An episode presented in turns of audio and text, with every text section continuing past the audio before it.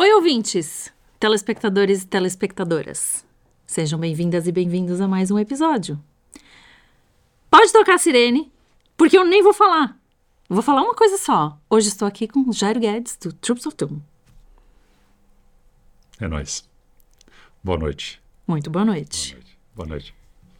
Se você está assistindo no YouTube e não está ouvindo a gente numa plataforma de streaming, você lembre de deixar seu like, lembre de fazer um comentário, lembre de apoiar o canal se possível, tem os links de apoio aí na descrição. É, compartilhe esse vídeo, mande para seus amiguinhos e suas amiguinhas. Hum, se você não quiser participar da discussão dentro do YouTube, você pode mandar um e-mail para disco@canalcena.com.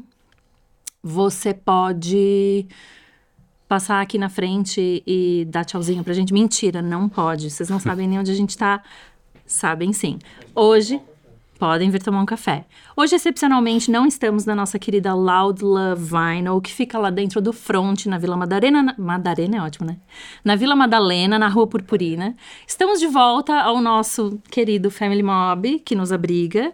E, como disse nosso diretor, você pode passar aqui para tomar um café no Homeless Bear, que também ocasionalmente nos abriga em momentos de falta de cenário, por cenários ocupados por outras coisas acontecendo.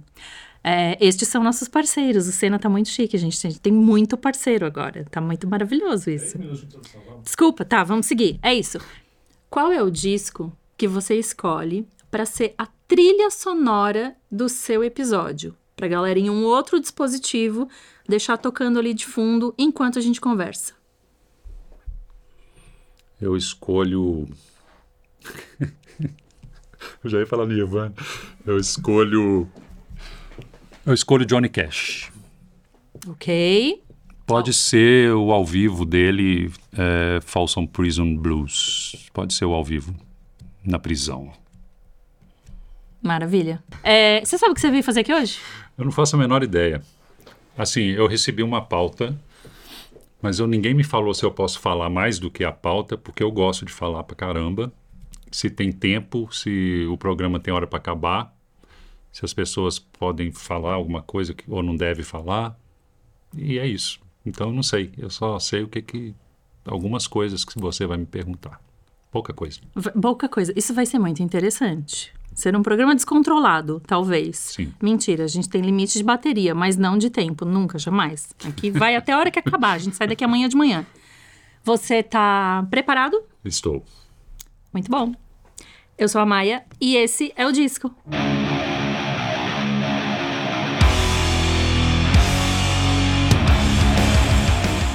Pergunta que nunca vai na pauta, mas é muito importante. Que disco você ouviu vindo pra cá gravar esse programa? Bom, é, eu, eu confesso que eu não ouvi disco nenhum, é, porque eu estava fazendo comida em casa, na, na- na casa que eu estou hospedado, eu estava fazendo almoço para vir e não não estava dando para ouvir nada, então eu parei de, de- eu não, não liguei o som. Mas no, no Uber que eu vim, eu tive a sorte do motorista estar escutando a rádio que toca rock. E aí tava meio que um especial de, de, de punk rock, assim. Então tocou de Ramones a Green Day, assim. E foi bem legal, né? Podia ser bem pior. Podia ser bem pior. Exatamente. Em Minas, os Uber não tocam isso, não. Não tem essas coisas lá, não. Não tem esse Tem trem. não, tem não, tem esse trem não. É, mas então, qual foi o último disco que você ouviu inteiro? Assim, hoje ou ontem, qual foi o último que você ouviu inteiro?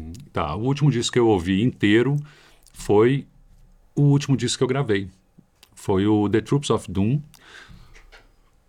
Antichrist Reborn, porque, é, como a maioria das pessoas, que, quem, quem nos conhece sabe muito bem, a nossa banda mora cada um no estado do Brasil, né? Sendo que um mora quase no Uruguai, que é interior do interior do Rio Grande do Sul. Então a gente não tem é, condição de ensaiar muito, né? Muito pouco. Então a gente se propôs a fazer um para casa, que é escutar os nossos discos todos os dias e praticá-los. Adoro essas bandas que, tipo, Moderno. moderno, moderno, intercontinental quase. Disco que você salvaria da sua casa pegando fogo. Aquele que é o que deu tempo de pegar. É, isso eu não tenho a menor dúvida. Eu tenho uma coleção muito grande mas o único disco que eu pegaria é, da minha casa pegando fogo é o Bestial Devastation do Sepultura, primeira edição. Eu tenho quatro volumes dele, da primeira edição, com rótulo vermelho, todos os quatro com assinatura de todos do Sepultura, inclusive minha, e do Overdose e dedicatória. Então, eu, eu imagino que a minha casa está pegando fogo, eu vou estar tá ferrado, eu vou ter que começar do zero. Então, com esses quatro já dá para comprar alguma coisa, pagar um mês de aluguel. É assim que tem que pensar, gente. Pensem sempre no futuro. Muito boa resposta. Eu quero saber um disco hum. que você ainda não decidiu se gosta ou se não gosta. Não precisa necessariamente ser recente. Que às vezes a gente tem essas, é verdade. Não, essas é batalhas verdade. internas. É, eu tenho que fazer minha colinha aqui, que eu tenho umas coisas que eu anotei, mas assim, isso, isso é tranquilo para mim, assim. É, você sabe que eu tenho, eu não sei se você sabe, mas vai saber agora, eu tenho uma, eu sou baixista também de uma banda cover do Metallica, que completou agora esse ano 32 anos de banda, de 1990 a banda. Então, o Metallica é tá ali pau a pau com Slayer na minha vida. Você é o baixista de maior duração do Metallica. Sou, com certeza. Só não é do Metallica original, mas é, é, é o baixista de maior duração ninguém, dentro da história é, do Metallica. Ninguém passou pelo Metallica, tocou tanto Metallica quanto, quanto eu. você. É, verdade. Então, o disco que eu não sei se eu gosto, que eu estou para decidir, é o, o Hardwire to Self-Destruct, assim. É um disco que eu, ele ainda está sendo digerido aos poucos. E fui nos shows aqui no Brasil, fui em alguma coisa para ver, assim, gostei de alguma coisa do, do, disco ao vivo, melhor do que no próprio disco, e, e a tendência é que eu passe a gostar mais, cada dia. Ok. Tá, tá digerindo, mas de maneira positiva. De maneira positiva. Entendi. Eu... Então, tem chances. Tem. É... Metallica pode ficar despreocupado. Que... Calma, Metallica. É Vocês não perderam não, um fã. Não, não aconteceu. Vai dar tudo certo. Vocês não vão perder dinheiro, não vão perder fã, não vai acontecer nada. É, essa pergunta já está ficando um pouco antiga, porque as coisas estão meio que voltando a se normalizar. Uhum. Mas eu gosto de perguntar um disco que você redescobriu na quarentena, principalmente naquela primeira fase em que a gente realmente ficou dentro de casa, é, remexendo no que a gente tem em casa. Exatamente. E em Belo Horizonte, eu não, eu não, sei, não faço ideia como é que foi no resto do mundo, mas em Belo Horizonte, essa, essa quarentena foi extremamente radical, assim, né? Foi muito radical, é, no sentido de ficar em casa mesmo. Não tinha para onde ir mesmo. Então, assim, numa dessas mexidas nos meus, no meus é, alfarrábios, eu, eu lembrei do Sisters of Mercy, que é uma banda que eu sou apaixonado, e um disco que eu trouxe de volta dos mortos para a vida foi Some Girls Wonder by Mistake, deles, que é maravilhoso. E agora tá lá, tá entre os primeiros lá. Voltou e ficou. Voltou e ficou e vai ficar. Ele vai ficar. Tenho que ouvir. Eu nem sei que disco é esse. Eu tenho que ver é, a ele capa. Tem, ele tem o, a logo deles, assim, redonda, com aquela cabeça de lado, assim, uhum. assim, preto e branco. É, tem um que eles lançaram que é colorido. É uma, é uma, é... é uma coletânea de, de, de, sucessos mais antigos e mais recentes da, da época. Vou ter que ouvir. Boa. Quero saber assim, perguntas que me deixam muito curiosa, principalmente nesse momento. Primeiro disco do underground nacional que você ouviu? Primeiro disco do underground nacional que eu ouvi é difícil de eu, de eu, de eu lembrar. Assim, eu tentei até pensar numa, numa coisa, mas eu, eu, eu ia falar uma coisa, mas eu, eu desisti. Eu falei assim, não. Eu vou falar que é o é, Antes do Fim, do Dorsal Atlântica. Apesar de eu ter escutado ah, algumas demos, algumas coisas de, de outros artistas que viraram disco antes de, deles, 82, tá. 83, etc, né? Então, mas eu, eu acho que assim, disco full ali, que, que não é nem um, um, split, não, é o um disco dele só, primeiro disco da carreira e, e completo, foi o, o Antes do Fim do Dorsal Atlântica. É que você falou que já tinha ouvido demos e outras coisas que, que podem ter virado um full, ou, ou enfim. É, eu gosto de fazer essa pergunta porque eu gosto de perguntar justamente para saber se, a, se ter ouvido um disco de uma banda independente fez virar uma chavinha de pensar: nossa, eu posso estar nesse lugar. Mas eu acho que no ponto em que você ouviu esse disco, você já tocava e já estava já, já mais perto, sim, né? Sim, já tocava, já estava bem próximo desse lugar, mas o, o, eu não posso deixar de, de, de dizer que o, o, Dorsal Atlântica foi uma influência muito grande para o início do Sepultura e a gente era fascinado com, com, com, com, eles, principalmente ao vivo, a gente acompanhava, a gente chegou a fazer várias turnês com eles no Brasil e a gente acompanhava, via os shows e tudo e e foi uma grande inspiração. Assim. O Carlos Vândalo foi uma grande inspiração para o Max, inclusive. Assim. Era, era meio que o ídolo dele no, no Brasil, assim, sabe?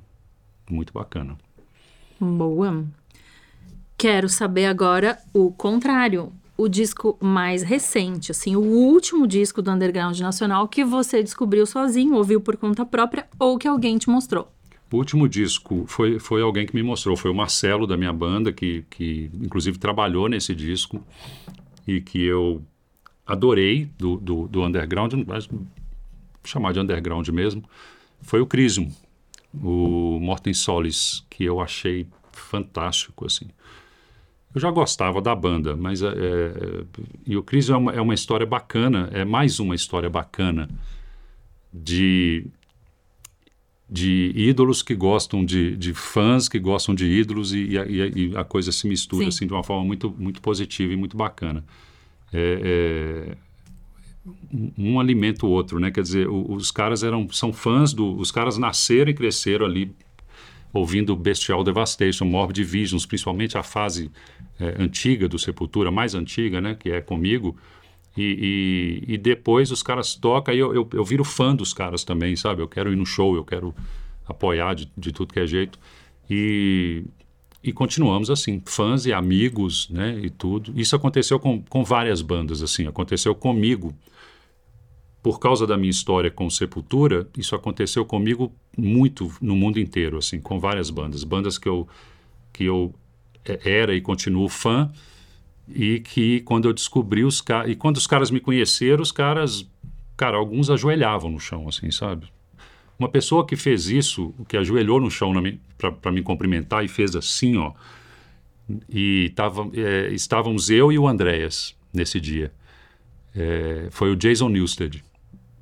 Tô falando, ele estava ele tava, ele tava, e, e foi muito engraçado porque eu fiquei super constrangido porque é muito estranho você ser confundido com Alá. Né? Você está num lugar, o cara chega e abaixa, ajoelha no chão e faz isso. Eu falei, cara, as pessoas vão me matar aqui. E aí o, o, o Andrés ficou olhando para mim, eu fui e puxei ele assim do chão. Falei, não, não, para com isso, cara. Ele falou assim, cara, eu sou fã de Sepultura, cara. E é Sepultura dos anos 80, cara. Eu falei, depois que o Andrés entrou, você não gosta, não.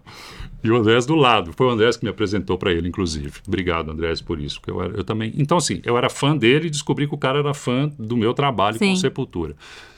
Uma turnê que eu fiz ah, nos anos, no início dos anos 2000 na Europa, um cara chegou para mim e falou assim: Ô, velho, eu sou seu fã, acho seu trabalho foda com sepultura do caralho, não sei o quê.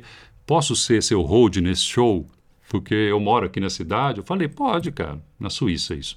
Falei, pode. E aí o cara foi meu. E aí eu toquei no show. E depois que eu toquei, o, o produtor da banda chegou para mim e falou assim: pô, que doido o show, né, cara? O, cara do Samael era o seu hold. Eu falei, oi? Nem conhecia. E eu, eu já era fã de Samael, mas eu não percebi que era o cara. O cara de cabelo preso, boné e tudo. Então isso é muito legal, essa troca, assim, sabe? Então eu, eu acho que o, eu acho não, eu tenho certeza que hoje é, o disco do, o último disco do Underground Nacional que eu ouvi e que eu babei de achar muito foda foi o, o Crisium. Muito bom. Hum. Gostei. Muito diplomático, estou adorando. Mas vamos agora para as coisas mais do coração. Eu quero saber um disco que você ouve, hum. mesmo sabendo que ele vai te deixar triste. Ele vai trazer uma energia assim que vai, vai cair. É, eu tenho muito isso, assim. Eu adoro fazer isso, inclusive. Eu sou tão feliz que eu falo, ah, bicho, eu tenho que dar umas doses de tristeza aqui. De vez em quando é bom equilibrar. É, e o disco que eu faço isso, assim, ultimamente, nos últimos quatro anos, talvez, é, e principalmente na pandemia, como se não, não bastasse a pandemia, uhum. a gente precisa de uma tristeza para chamar de nossa, é do Johnny Cash, é o último disco dele, o American Four, que é o, como é que chama? Eu, até, eu não lembro o segundo nome dele, The Man Comes Around. é Exato. fantástico, assim, que já é quando ele já estava no fim da vida dele e tudo, né? E eu gosto desses álbuns, assim. Eu gostei muito do David Bowie também, o último que ele fez. As pessoas, ah, não, mas o disco é muito melancólico, muito sofrido e tudo. Eu falo, Bom, mas exatamente. né? É. Se você sabe que vai morrer, eu imagino que seja mais ou menos com isso. certeza, se você sabe que vai morrer, você está fazendo um disco, cara, que, que é uma coisa muito louca, né? Você- Porque, na verdade, assim, todo mundo sabe que vai morrer, né? Mas, assim, é, ele sabe que vai morrer quando, né? Exato. Então, é, é, ele sabe que aquela é a última obra dele. E ao, ao, ao contrário do que todo mundo imagina, fala, pô, então vou fazer um disco foda. Fazer disco foda pra quê? Você não vai tocar, você não vai fazer turnê, você não vai usufruir do dinheiro que esse disco vai vender. Uhum. Então, geralmente são os discos menos comerciais desses artistas, Sim. assim. E isso é uma coisa que eu, que eu acho muito bacana, assim. Então, assim, ah, não vou fazer, vou fazer um disco aqui que, Pra mim. que não vai ter valor comercial. É. É. Interessante. É. Mas sim, uma escolha bem, Johnny Cash, bem, bem é. pesada. Eu gosto de todos do Johnny Cash. Eu gosto muito de Don- Johnny Cash. Eu toco muito Johnny Cash em casa, mas eu não, não. Esse disco, é, nenhum outro me traz nenhuma tristeza. Esse me traz Sim. várias assim. Então, qual é o antídoto? Qual é o disco que você ouve pra levantar, ficar muito Fica feliz? atrás do Johnny Cash, assim, né? que na hora que eu olho pra Gillette, assim, eu já falo assim, Sim, me dá o disco aqui. É, eu gosto do Girls, Girls, Girls, do Motley Crue. Faz muito sentido. Eu vou ser cancelado depois dessa, dessa, desse podcast, assim. Não, que Porque nego vai falar, tá peraí, o cara escuta Johnny. Cash e Motley Crue? Escuto. E há muito tempo, desde 80. Tá aí uma banda que volta e meia aparece por aqui. Eu tô até com algumas dívidas aí de escutar alguns discos. Do Motley, Com o outro vocalista que eu não sei o nome. John Corabi, Pode ser. É esse aí. quase apanhou agora, porque um, um, um cara que teve um problema sério com o Vince Neil, numa, numa antiga turnê do Motley Crue, teve alguma coisa, foi ag- agredido pelo Vince Neil e tudo, viu o John Corabi na, na- no backstage agora de um show, um festival na Europa e tudo, e partiu para cima dele porque achou que ele era o Vince Neil. Nossa, que gostoso. Muito bom. Ser confundido com Quer dizer, o o Vince, inimigo. Vince Neil continua criando Continua, continua. E, e problemas. Verdade, é Interessante. É, eu tenho que ouvir, eu tenho que ouvir esse disco aí, tá, tá na minha fila. Mas não, não ouvi, não conheço.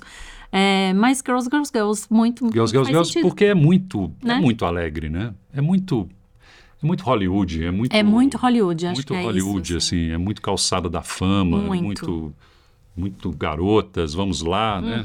É, aí eu, é- eu é acho isso. que isso traz a felicidade que eu estava perdendo com o Johnny Cash naquele momento. Faz, faz um equilíbrio bom. Faz um equilíbrio bacana. Então, já que você ficou preocupado em ser cancelado porque houve Johnny Cash e Molly Crew, eu quero saber qual é aquele disco que nem as pessoas mais próximas de você imaginam que você escuta. Tá, eu não tenho um disco é, que as pessoas não imaginam que eu escuto. Eu tenho uma coleção, na verdade, de um artista que eu escuto muito e que as pessoas não imaginam que eu escuto. É o mesmo artista, eu não vou saber citar um disco ou outro porque todos para mim são bons. Tá? Frank Sinatra. Eu escuto muito Frank Sinatra. Eu Ok. adoro todas essas esses jazz de big band americana, sabe, que, que o cara canta ali meio crooner e, e a banda tocando atrás assim, e eu escuto muito isso. É, e isso realmente me dá uma me traz uma paz assim. Eu tenho uma mania de não escutar muito metal e principalmente na minha fase de composição, assim, quando eu estou Tá. compondo, eu não escuto absolutamente nada de metal. Então, assim, como eu estou, eu estava há pouco tempo nessa fase, agora não, mas eu estava há pouco tempo para lançar o disco e tudo, para produzir e tudo, eu não escutava absolutamente nada que, que parecesse com o que eu faço, assim. Que é uma ótima maneira de dar uma limpada no cérebro. É, exatamente, né? dá um, um boot, assim. Exatamente. É verdade. Frank Sinatra. Eu preciso de um disco dele pra gente pôr a capa aqui.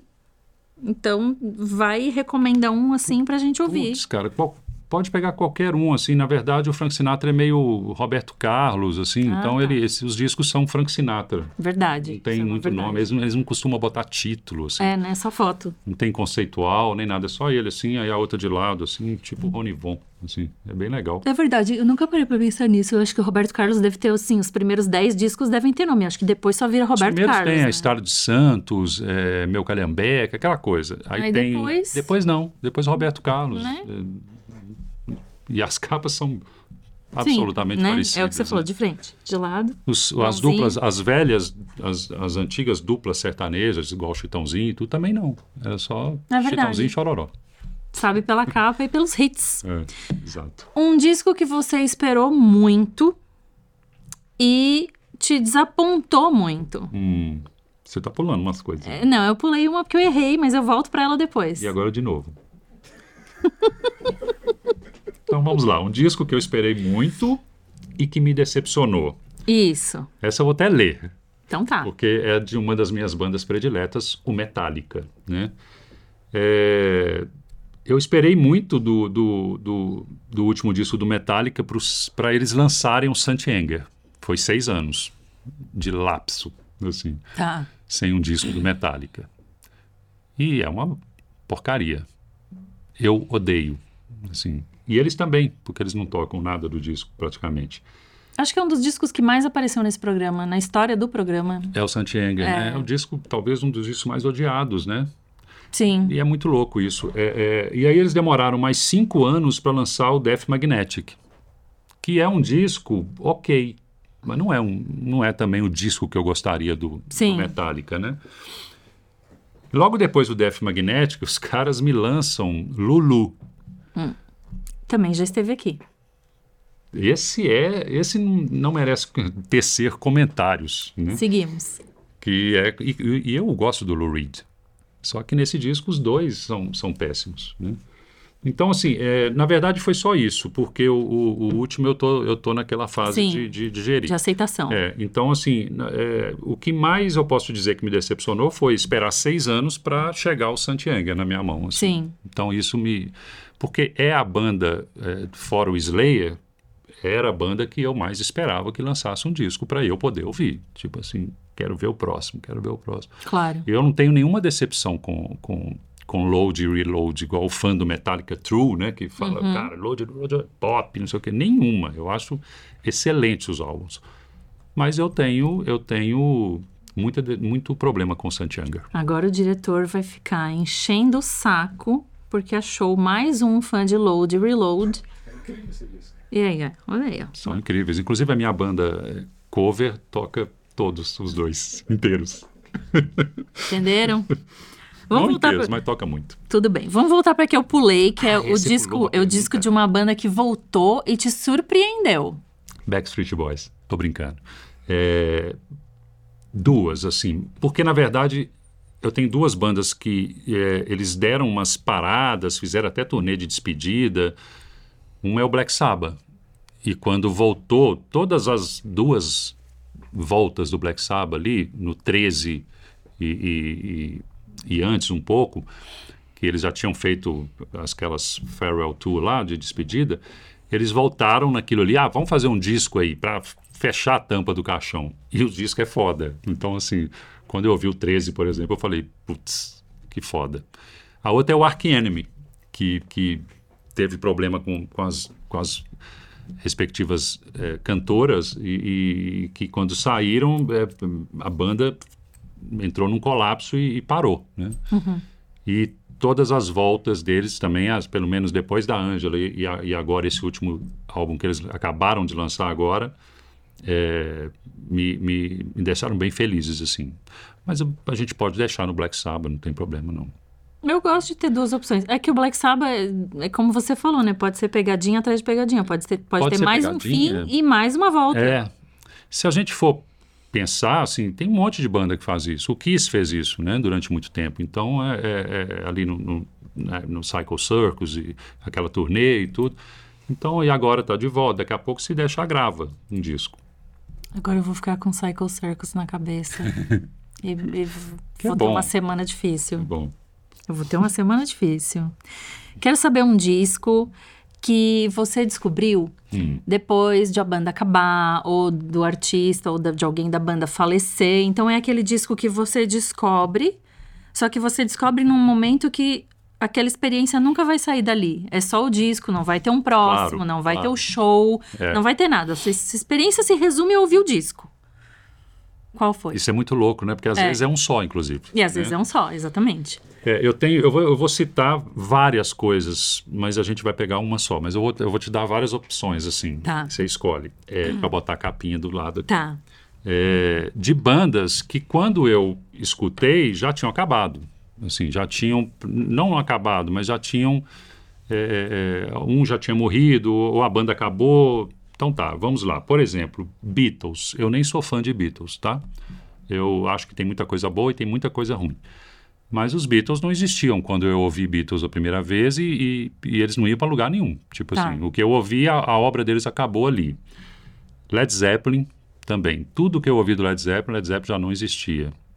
É, todos os álbuns do Johnny Cash.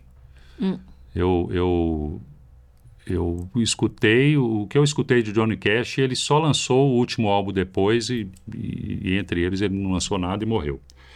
The Who. Agora voltou, tudo bem, mas a banda acabou Ok. e etc. Então, Elvis. Eu sou fã de Elvis.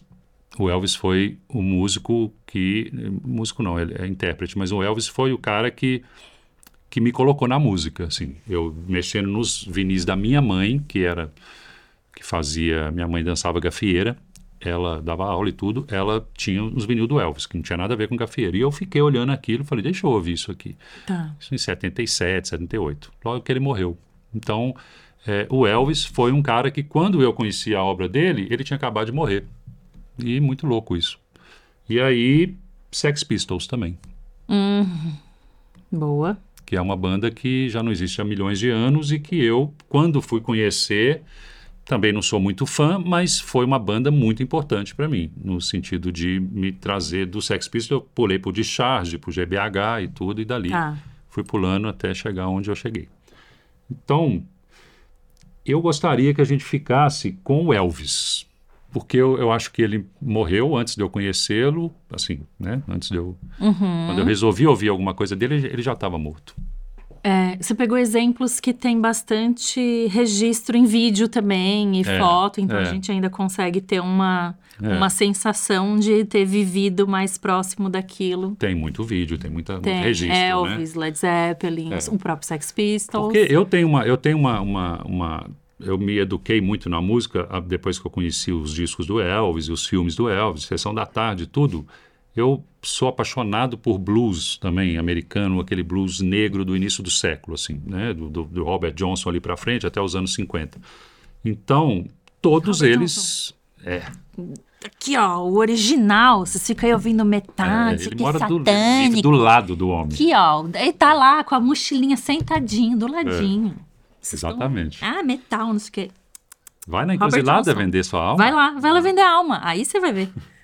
E aí, o, o- por exemplo, esses caras todos do blues que eu passei a escutar na década de 80 e que até hoje me influenciam muito, eu, to- eu gosto muito de tocar blues e de estudar o blues, é, todos já tinham morrido. Todos já. né, não tinha- a obra acabou muito cedo deles, assim. Triste, muito triste. Fiquei deprimida agora. Mas eu quero saber um disco de uma banda. Ô, diretor, você não tá filmando, diretor. Quero saber um disco de uma banda que é um super grupo, que pra você não teve nada de super.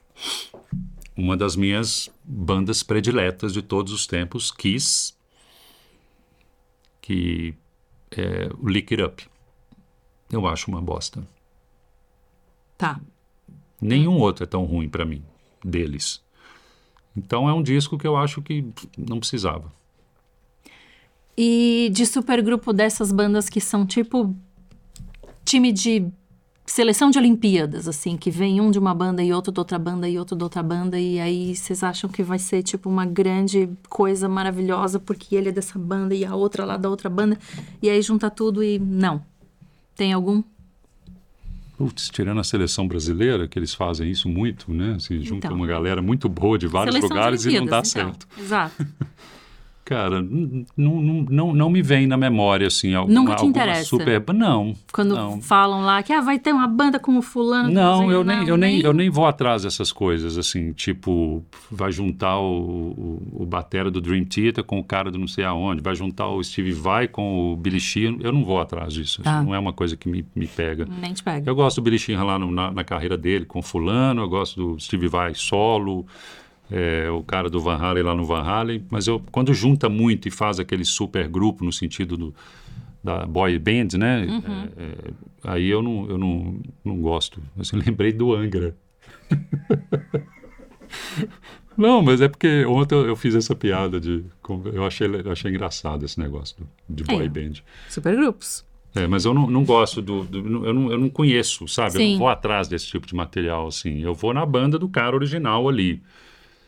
É, acho que nunca dá muito certo quando junta uma galera que todo mundo é fodão, né? É, eu é acho muito é raro. muita estrela para pouco céu, né? Então acaba dando confusão. Ai, gostei, que poético. Muita estrela pro pouco céu. Vou usar isso aí pra Vamos, não, vamos, não vamos. ofender ninguém, vai ficar só na poesia. Você pulou a quatro. Calma, gente, eu nem. Mas eu nem sei o que, que eu tô fazendo. Vocês estão me deixando. De... Ah, é verdade, olha só, eu pulei. Mas eu vou voltar. Beleza. Eu tô prestando atenção no que eu tô fazendo.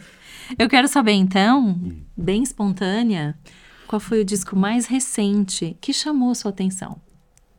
disco mais recente que chamou minha atenção foi o Septic Flash, o Future Modern Primitive, Modern Primitive, é. Você já viu esses caras ao vivo? Não, assim? É uma coisa impressionante, é. cara. Eles são bem antigos, assim. Eles, eles têm bastante disco, mesmo. Tá. Uns 15, talvez. Eles, eles são bem legais. E, e chama Septic Flash, assim. É, é, é fantástico, assim, sabe? Eles têm uma pegada, assim, que eu vou fazer uma comparação, mas não, por favor, não, não pensem que, que eu acho que eles são parecidos, não é isso. Mas eles têm uma pegada meio Rammstein, assim, Ok. só que mais maldosa, assim, é uma Uau. coisa muito mais... pss. O Rammstein tem uma, uma coisa de ironia, assim, eles Sim. brincam com aquilo e tudo, né? Até nos clipes e tudo. O Septic Flash é, é seríssimo, assim, dá medo. É Fiquei muito com bom. medo.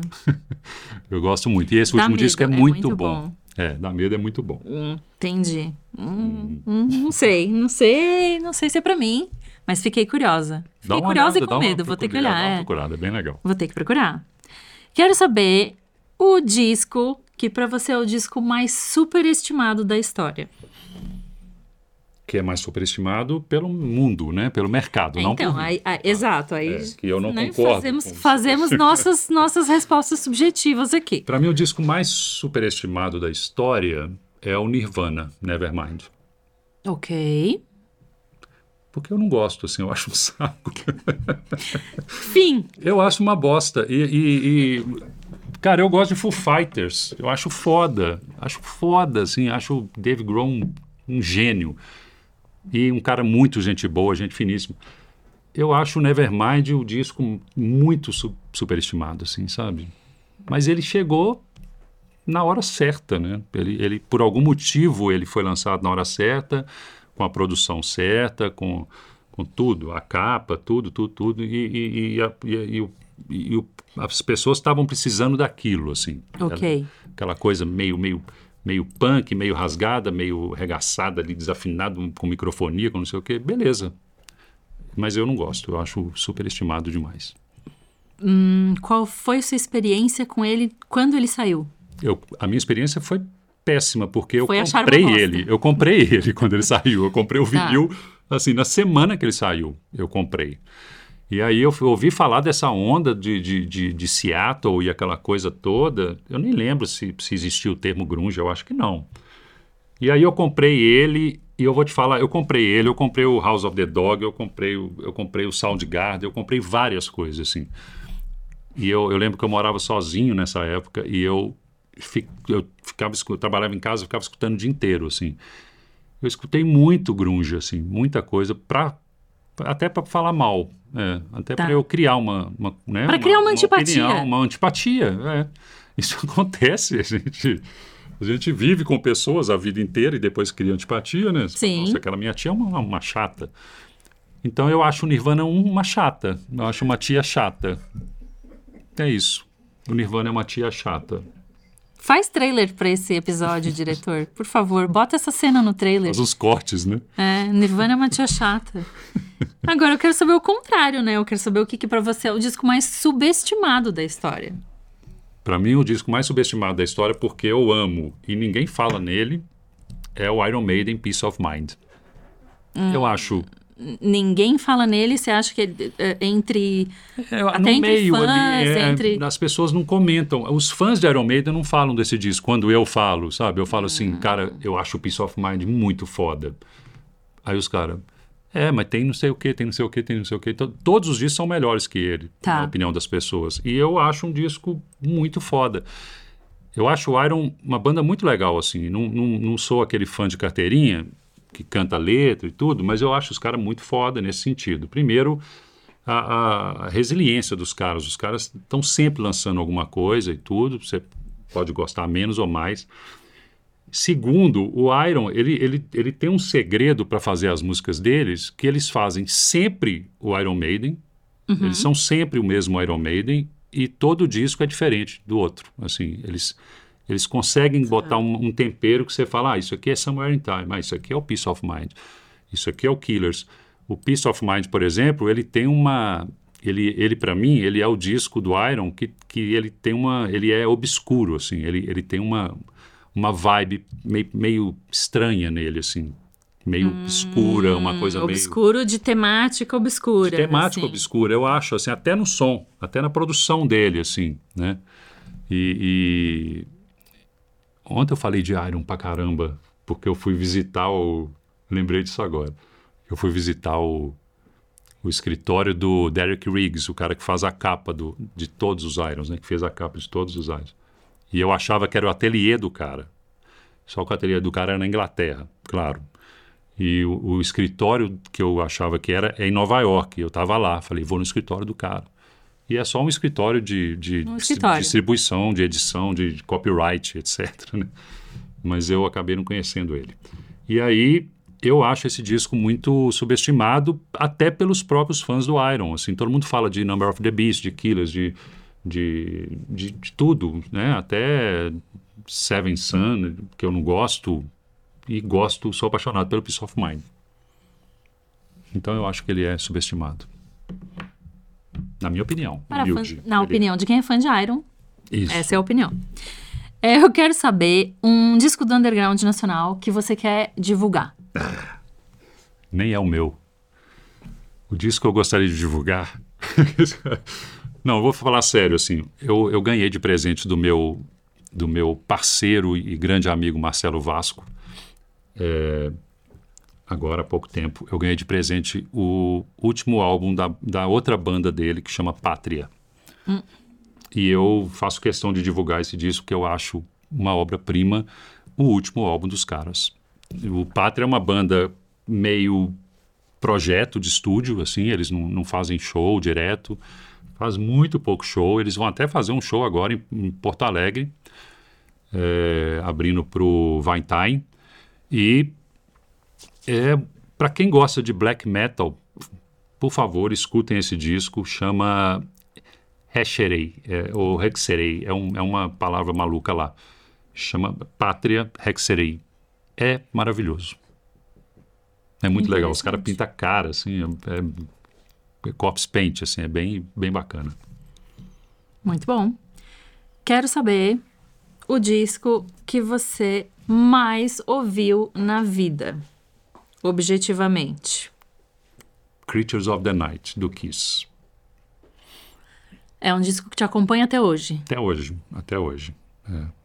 É, é um disco que eu escutei muito, muito, porque é o disco, ontem também eu falei disso, é um disco que ele trouxe o Kiss para o Brasil, né? Ele, ele trouxe o nome do Kiss para o Brasil. Tá. O, o, o fã brasileiro conheceu esse disco, para depois conhecer os 20 discos antes desse, né? Então, assim, é- é, o Kiss tem uma história gigantesca atrás desse disco. Eu, eu confesso que eu já conhecia quase tudo, assim. Eu conheço o Kiss esse disco é de 82 para 83 ali, né?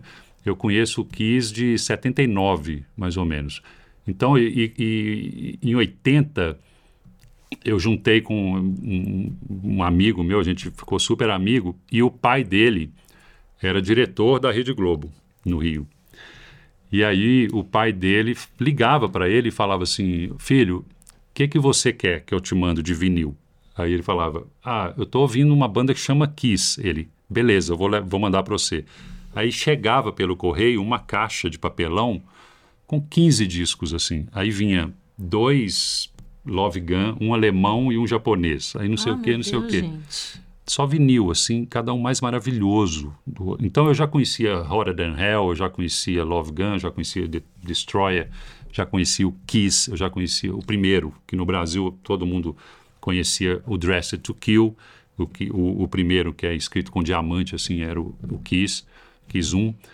Já conhecia o Alive 1, Alive 2. Então, assim, é, quando veio o Creatures of the Night, foi quando o que eu já conhecia e achava que era uma, uma banda de rock é, virou mainstream para mim, assim, virou uma banda fodaça, assim. E o Brasil todo ouviu. Junto, né? Passou no Fantástico. E aí eu falei, ah. cara, agora, agora eu vou ser aceito no meio, assim, sabe? Essas coisas.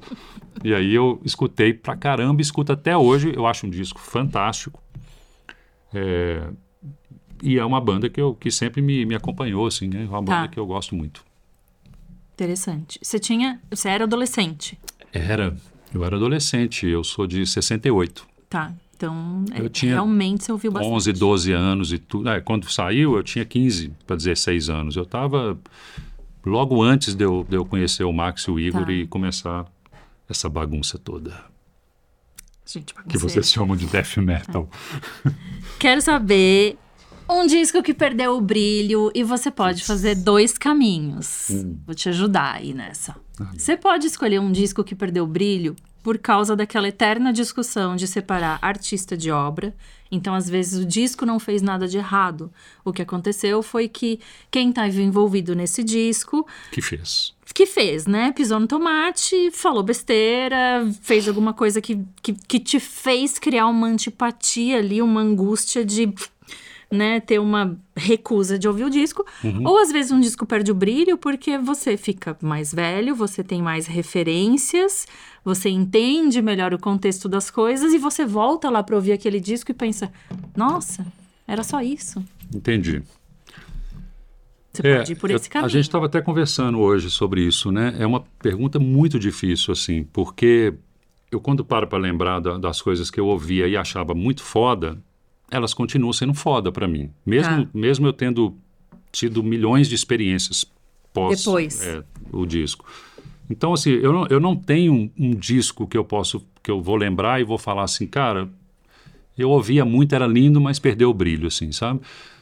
Eu tenho vários discos que eu gostava muito num período da minha vida, que são aquelas bandas é, farofas, assim, da, da, do, da década de 80 ali, tipo Dokken, Cinderella, Poison, né, o próprio Motley Crue e tudo. Eu gosto muito dessas, desse estilo de, de, de metal, assim, dessa época.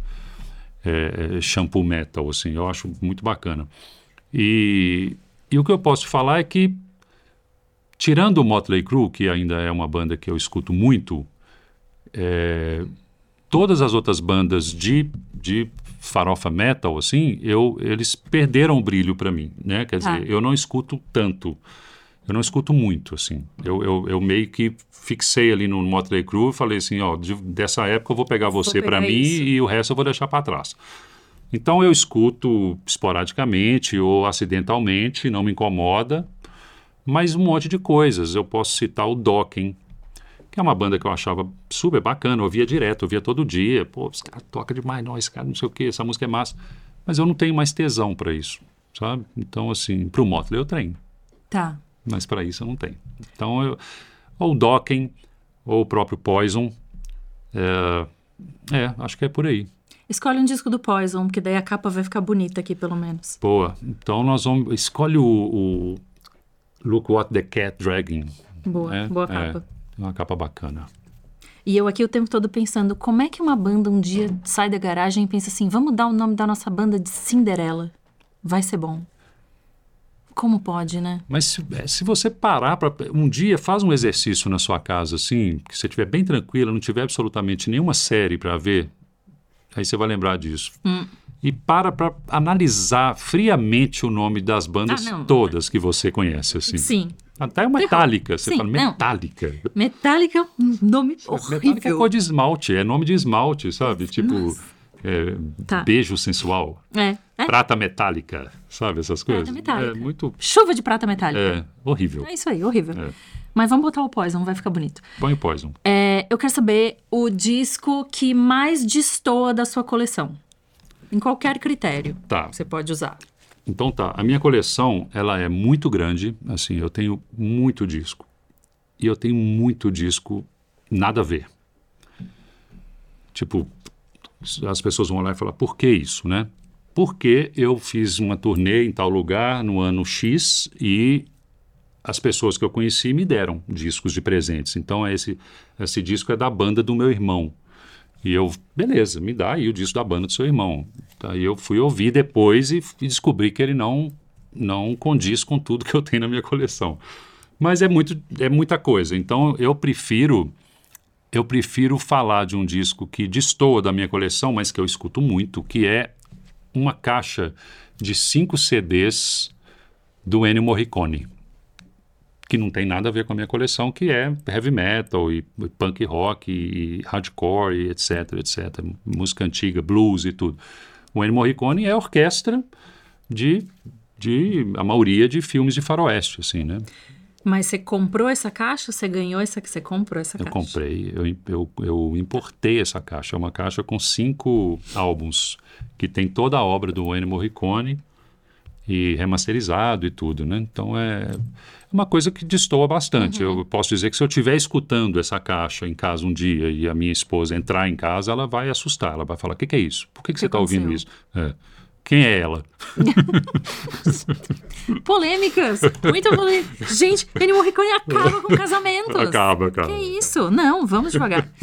Quero saber o último disco que você pegou e você obrigou alguém a ouvir. Você falou, não, senta aqui, você tem que ouvir esse disco, isso aqui é muito bom. E você insistiu mesmo. Eu sou conhecido por não, pelos meus amigos e amigas, por não dar muito ouvido para coisas novas, assim. Tá. Eu não escuto, não tenho muito interesse em coisas novas. Eu, eu, eu escolhi parar a minha evolução musical ali em 92, mais ou menos. Então é mais fácil os outros empurrarem os É discos muito mais você fácil, do que é. você empurrar É, os discos para os é. outros. Mas eu descobri uma, uma banda, e, e uma banda relativamente nova, já podemos dizer nova, porque de, de 15 anos, 10 anos para cá, e que, é, que não faz parte daquelas minhas bandas, né? Como, Sim. como, como o meu início no Sepultura, que é de 40 anos, de 35 anos atrás, que é o Gojira, que me impressionou muito. Que inclusive são fãs do, do, do Sepultura, adoram também e, tem um, e tem, dizem que tem algumas influências. Mas eu, é, o último disco que eu é, enfiei na, na goela abaixo de alguém foi o Magma do, do, do Gojira, assim, que a pessoa pensava como eu. Tipo, ah, não precisa me mostrar, não vou gostar. Sabe? Eu gosto das coisas antigas, eu não quero ouvir coisa nova. Essas coisas novas nada presta. Eu falei, escuta isso aqui, escuta isso aqui. E foi na minha casa, assim, não tinha para onde ela correr, porque ela, E funcionou. a pessoa estava lá e eu liguei o som e funcionou. Ela achou muito foda e depois já mandou vídeo deles ao vivo para mim e tudo. Eu falei, ó, que ótimo. Funcionou. Eu espalhei a palavra do Gojira. Exatamente. Temos mais convertidos aí na palavra do Gojira. Exatamente. Gosto, muito bom. Fez bem. Para partir o coração, pior disco da sua banda favorita. Agora eu vou ser cancelado. É, o, eu não vou falar do Metallica, que é o Santienga, porque Tá. isso é muito óbvio e como eu já citei em outra resposta, eu vou mudar de banda favorita. Né? A minha outra grande banda favorita é o Slayer. E o pior disco do Slayer, na minha opinião, é o Diablos em Música. Quer, quer, quer expandir? Pra onde? Maravilha, estou maravilhada. Melhores respostas. Muito bom. Qual é o disco que você gostaria de apagar da memória para poder ouvir de novo pela primeira vez. E lá vamos nós para ficção científica e como sempre eu vou dar dois caminhos. Você pode apagar da sua memória hoje e ouvir ele hoje com todas as referências que você tem, ou você pode apagar da memória estilo túnel do tempo. Eu vou voltar e vou ouvir esse disco pela primeira vez, replicando exatamente a situação em que isso aconteceu. Ótimo. Que disco é e Eu qual vou caminho ficar- você Eu escolhe. vou ficar com essa segunda opção, que é maravilhosa, que é eu vou escutar o disco de novo pela primeira vez, né? É, com quem estava do meu lado, com quem me aplicou nesse disco, aonde a gente estava, e eu quero ter as mesmas, a mesma sensação que eu tive quando eu ouvi. Ótimo. Isso faz uma falta de vez em quando. É, Ministry. É, The Mind is a Terrible Thing to Taste aquele preto que tem a, a caveira assim no raio-x assim. Quem me aplicou foi o Igor Cavalera, no quarto dele, aqui em São Paulo, depois que eu já tinha saído da banda e o André já era guitarrista do Sepultura. Eu vim a convite deles pra, aqui para São Paulo e fiquei na casa do, do Max. E o Igor falou assim: Você já escutou isso aqui? Porque o Igor é meio meu irmão mais novo, assim. eu- tudo que ele ouvia, ele queria me mostrar. Ainda bem que você não faz isso hoje, Igor. Porque hoje você está ouvindo umas coisas que eu não quero conhecer, não. Tem uns negócios muito doidos. É, não, pelo amor de Deus, tem uns negócios ali que Tem. não dá, não. Então, assim, mas tudo bem. Isso vai para outro podcast. É, Inclusive, se você estiver assistindo e não ouviu o episódio do Igor, é agora a hora de você botar na fila. Você Exatamente. termina de assistir esse aqui e vai ouvir o do Igor. Porque aí as referências vão fazer assim, tipo, elas É. vão se encostar e explodir. vai haver uma coesão nuclear, assim, é, vai ser louco Exatamente, partículas de. Mas o Igor, o, Igor, o Igor escuta o que ele escuta hoje e ele toca, ele faz aquela coisa do eletrônico desde essa época, assim, por causa desse ministro. Foi o primeiro disco, assim, que misturava de, de metal industrial, vamos dizer assim, né? Que tinha eletrônico, sampler, essas coisas, que ele escutou e que ele queria me aplicar. E aí ele me aplicou. E aí foi foda, assim, porque eu passei a virar um, um fanzaço dos caras, assim. Eu virei muito fã do Ministry, muito. Eu tenho todos os álbuns do Ministry, antes do Mind, desde o primeiro, With Sympathy, que é ele, só ele e o Paul Barker, que os dois são, eram muito amigos, são até hoje, e, e os dois eram a mente do Ministry, né? Eles construíam tudo. E o primeiro é só os dois e um teclado. Então, assim, é muito, muito eletrônico, muito popzão, início Tá. dos anos 80. E até o Mind e do Mind para cá. Eu tenho todos. E eu queria, se, se puder, contar uma historinha que é muito bacana sobre o Ministry, que foi em 2004, quando eu fui... Tem bateria? Tem, né? Na câmera? Em 2004... em 2004, eu fui, eu fui para o Texas. Eu fui para um estúdio no Texas, passar dois meses lá. E esse estúdio é em El Paso, no meio do mato, chama Sonic Ranch. É um estúdio gigante dentro de uma fazenda e tudo. E eu fui lá para trabalhar na produção de um álbum. E entrei no estúdio no primeiro dia e estava lá tocando baixo. Tava to- eu era baixista de- de- desse projeto lá e estava tocando baixo. E entrou o Al Jourgensen do Ministry dentro do estúdio. Assim. Ele entrou de bermuda, chinelo e, e camisa do Slayer. Assim. Tipo, Você- nada a ver com é. cigarro na mão. Assim. Eu falei, se esse cara tá usando essa roupa, eu fiquei impressionado, né? Porque eu falei, é o Al Jourgensen, né? E aí o produtor, o Neil, Neil Kernon, ele, ele me apresentou. Falou assim, ó, Jário, te apresentar, isso aqui é o Al, eu, como é que tá? Isso assim, meus dentes estavam caindo dentro da boca, assim, eu já estava tremendo, assim. Eu falei, eu quero um filho seu, né? Mas ele não teve filhos, não podia me dar nenhum. Então, na verdade, eu Ficou sem. Fiquei impressionado, minhas pernas tremiam, fiquei muito nervoso. Todo mundo que estava em volta percebeu isso, porque era um dos poucos caras que eu tinha como ídolo, assim, sabe? De bermuda e chinelo. É, e cigarro na mão, assim, ó. Ele fumava dentro do estúdio, dentro da técnica. Eu estava na técnica nessa hora. E aí, o, o Neil me apresentou, ele falou, como é que vai, beleza, não sei o quê. Eu falei, beleza, tudo bem. Ele tem a voz assim, meioca.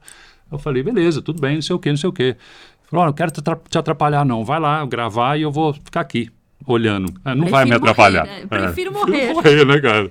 Então, assim, e aí foi muito legal essa experiência. Não bastasse isso, passou uma semana mais ou menos, ele apareceu de novo no estúdio e virou para mim e falou assim: E eu falei, ó, oh, você é aqui de novo, né? Seja bem-vindo. Ele falou assim, eu moro aqui. Aqui é minha casa. Então, assim, tipo, seja bem-vindo você, né? Tipo, Ai. eu que... Né? Eu falei, ah, que legal. Bacana a sua casa. Muito legal. Gostei do o fundo da casa. Então, é um estúdio Entendi. duas níveis de todo tamanho. Assim. Falei, legal, cara, legal o, o, o seu o lugar que você mora e tudo. Ele falou assim, e eu queria te convidar para você ir lá na minha casa para a gente fazer um rango lá, jantar. Falei, ó, oh, que ótimo. Falei, aí eu fiquei realizado. Eu vou resumir porque a coisa é meio grande. Fiquei realizado, fui na casa dele, ele me apresentou a Angelina, que é a esposa dele, os bichos todos, zoológico, tem de tudo, de tudo. E ele me apresentou tudo, bateu o nome de todo mundo, dos animais e tudo. Beleza, ficamos conversando. Quando eu vi, eu estava fumando um cigarro, ele fumando outro, tomando vinho, com a esposa dele do lado tomando um vinho também com, eu estava com uma tartaruga no colo, um cágado, não sei o que, que era, que eu peguei, que eu não lembro o nome, e ele virou e falou assim: amanhã você vai, você vai gravar? Eu falei: não, amanhã eu tô day off. Ele falou assim: então vou mandar de elefante. Então, é, é tipo, vou mergulhar naquele rio, no Rio Grande, né? É, o México é do lado, assim, né, de El Paso. E aí ele virou e falou assim: vamos comigo amanhã no nosso estúdio, no estúdio de ensaio do ministro. Eu falei: vamos. E aí, no caminho para o estúdio, a pé, porque é dentro da mesma fazenda onde eles ensaiam, e é um, um galpão muito parecido com esse aqui do, do Family Mob, mas, mas bem é, com menos estrutura de parede, é bem, bem antigo assim. No caminho, andando para lá, ele virou para mim e, e falou assim: Cara, eu não sei se você sabe, mas o Paul Barker saiu da banda. E ele era o baixista. Eu falei: Eu sei, eu tenho todos os discos de vocês. Eu sei que ele é o baixista. Ele falou assim: então, eu estava querendo, eu gostei muito de você tocando baixo, estava querendo ver se você não topa tocar com a gente. Só isso. Aí o resto dos dentes caiu tudo no caminho. Aí eu fui pro estúdio, cheguei no galpão, ele falou assim: escolhe um baixo aí. É, isso foi a frase mais fantástica que eu já ouvi na minha vida. Jairo, escolhe um baixo aí. Eu falei, cara, como assim escolhe um baixo? Tinha tudo que eu quisesse. Tinha tudo. Aí eu fui, pe peguei um baixo, falei, vou pegar leve aqui, peguei um baixo Fender, assim. E ele falou assim, vamos fazer um som. Chamou o baterista, o baterista foi para lá e tudo, ligou um sampler, soltando as músicas. O que, que você toca do Minis? Eu falei, do Mind eu toco todas. Ele falou assim, ah, beleza, vamos fazer um som aqui. Aí eu fiz um som com os caras. Eu saí desse estúdio com um contrato na mão de um ano para tocar com o Minis numa turnê de um ano e um disco. Era lançar um disco, que seria gravado lá no estúdio, lançar e sair em turnê. Esse, esse processo demoraria um ano, porque o disco já já estava bem desenvolvido, assim. E, e com o salário mensal já definido, assim. Muito louco isso, né? E aí na próxima edição eu conto o final dessa história. Fiquem todos Assistam aí. esse programa toda semana, hein? Não perdam. Não Aí, perdam. Aí, ó. Tá vendo? Vocês acharam o quê? Que era um programa qualquer? Não, não. Que a gente só ia sentar aqui, fazer Segredo, umas perguntinhas? segredo, é. Que eu ia pular umas perguntinhas? Não. Fiquem. Fiquem aí. Nem sei mais onde eu tava. Mentira, eu sei sim, porque agora eu tô prestando muito mais atenção Ah. nas minhas perguntas. eu Que quero ótimo. saber, depois que você já falou que o Nirvana é uma tia chata, o Nevermind é uma tia chata, eu ia, inclusive, naquele momento, fazer essa interjeição de, de meter essa pergunta, mas eu não posso, porque ela é uma pergunta por si só, que é: que disco você apagaria da história? Porque você tem essas opções. Você pode apagar um disco da história por puro egoísmo. Não quero que esse disco exista, porque eu acho um lixo. Ou você pode apagar um disco da história para ver o circo pegar fogo e mudar o rumo da música. Eu, eu, eu quero apagar o, o, o Santi Enger do Metallica da história, porque eu acho que não vai mudar em nada a música. Não vai mudar nada. Vai continuar Tá. a mesma coisa, porém sem a vergonha Sem a alheia. vergonha alheia. então, você tá fazendo um ato de caridade. Sim, pro Metallica. É. E pros fãs também, né? Claro, todos. Mas é um ato de caridade. Sim. Só esse. Só esse. Pra ver o circo pegar fogo assim, pra destruir o mundo, não quer nada. assim, Nada, tá bem. nada, não. Tá ótimo. O Nirvana, o Nevermind pode ficar lá. Aí, agora você me deixou em dúvida. A tia chata. Porque, se- porque era o que eu ia perguntar naquela hora. Pra você, foi chato. Mas você acha que mudou alguma coisa na história da música? Muito. Ah, tá. Mudou tudo. Mudou tudo. E se ele não Os caras tivesse tão lá? Pior. Mudou tudo, acabou com o rock! acabou com o metal. Não, mudou tudo. É claro que o Nirvana fez toda a diferença. E não, e para o bem, trouxe, porra, muitas outras mudanças e, e etc, e evolução. Não discuto isso. Eu porque eu acho o disco um saco Tá. e acho é, é, super estimado. Então, assim, eu. Mas, assim, para apagar da história, eu vou apagar um de uma banda que eu gosto muito. Claro. E que toda vez que eu quiser ouvir ele, a, a- coleção, eu- ele não vai estar lá. precisa esbarrar. É, eu não preciso pular ele. né? Exato, você não esbarra. É porque eu sempre faço assim, eu tiro e decepção. falo assim, ah, não, Santiago, Não, esse não vai. esse aqui, é. Então, é, me poupa trabalho. Exatamente, tira a decepção. Tá certo. Exato. É, é bom quando tem esses atos de caridade. Não é muito, muito é, frequente de acontecer nesse programa. Eu quero saber, também ainda na nossa ficção científica, o disco que você queria ter estado no estúdio durante a gravação, mas é assim, mosquinha na parede. Você não interfere em nada. não. Você só pode olhar as coisas acontecendo. Que disco é esse? Então, esse disco, eu sempre falei isso. É, aliás, você, citou essa, essa coisa de ser uma mosquinha na parede, eu sempre falava isso com meus amigos, com os produtores, o pessoal do estúdio, falava assim, cara, eu queria ser uma mosquinha para estar na parede do estúdio tal, na data tal, para tal disco, para ver como que foi feito esse processo. É, e é um disco que muita gente não gosta, acha um saco também, eu acho uma obra-prima, que é o Pink Floyd The Wall.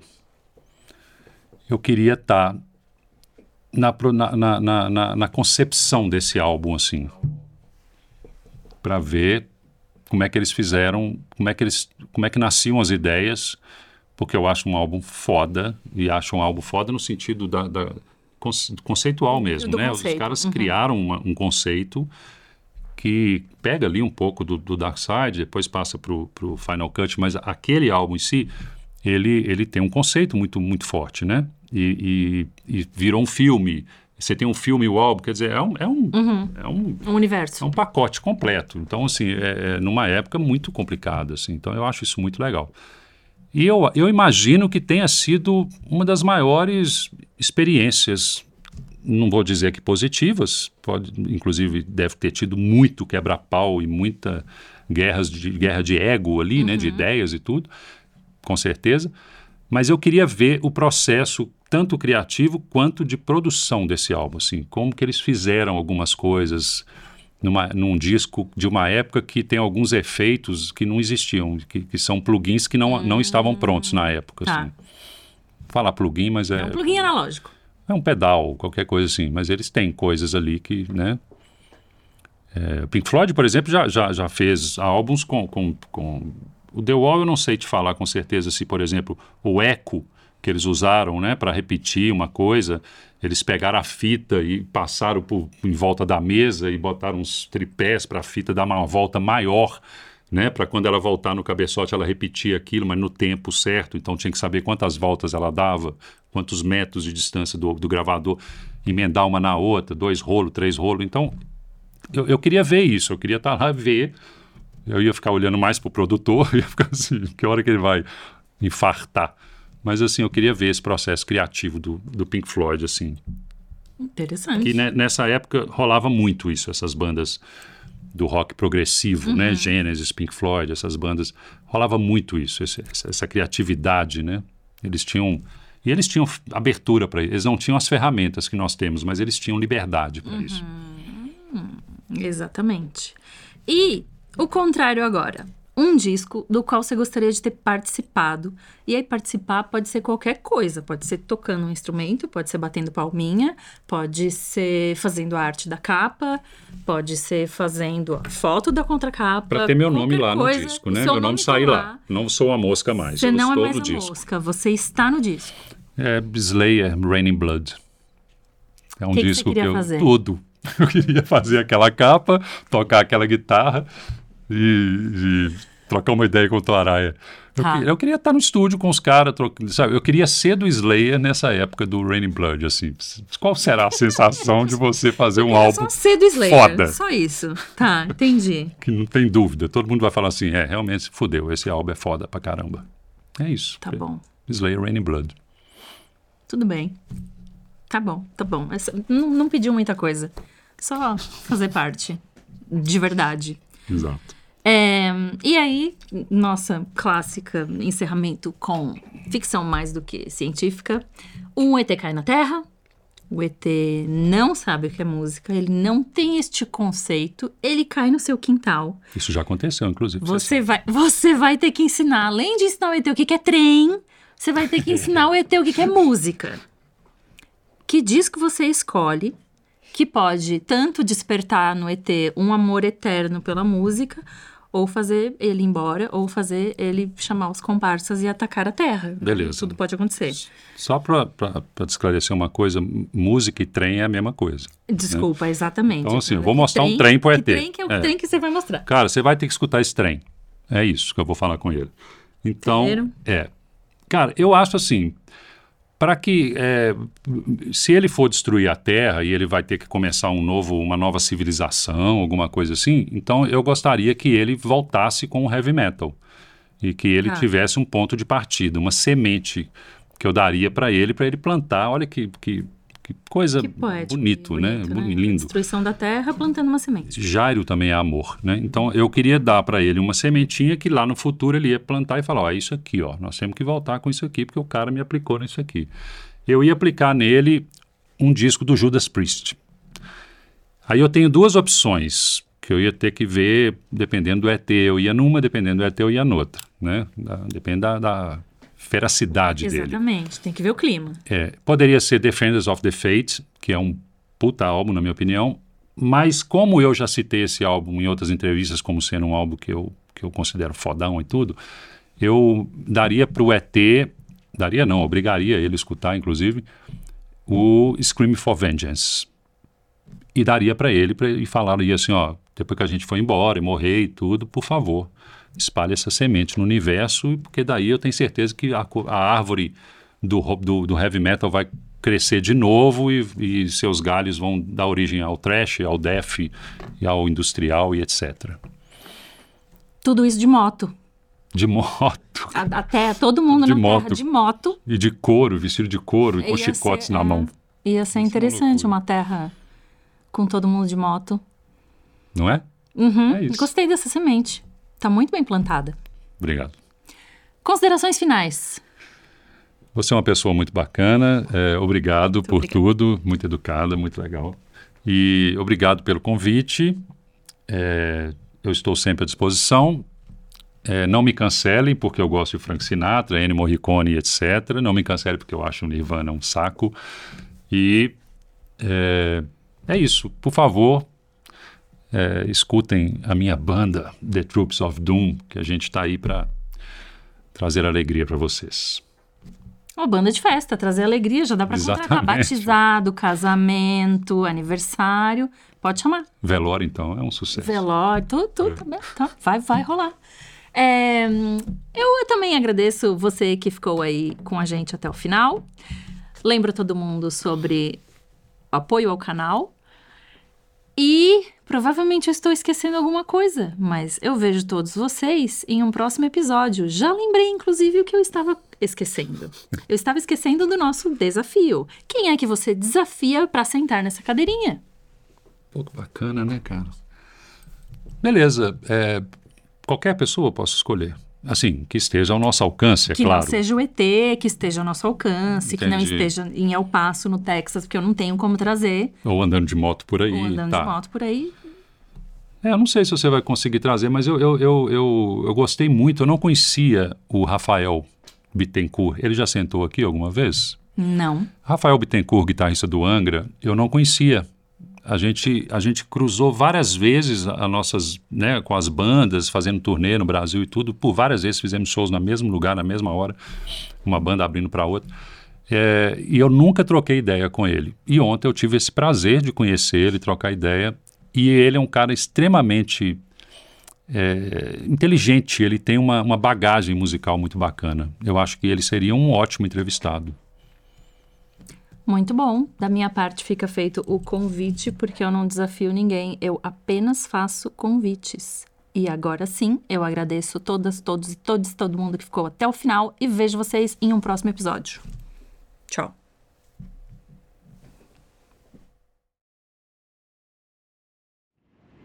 Disco é um podcast independente apresentado por mim, Maya Melchers. O roteiro desse episódio também foi feito por mim, Maya Melchers. A edição desse episódio foi feita por Estevan Romera. A foto da thumb desse episódio eu não sei quem fez porque o Jairo não soube me dizer, então se você for a pessoa responsável, manda um e-mail para disco@canalcena.com. A música de abertura é do Rick Chain. A gente agradece ao Family Mob, que foi nosso cenário nesse episódio. O canal Cena gentilmente abriga esse podcast e os links de apoio estão aqui embaixo na descrição deste vídeo. A gente se vê no próximo episódio.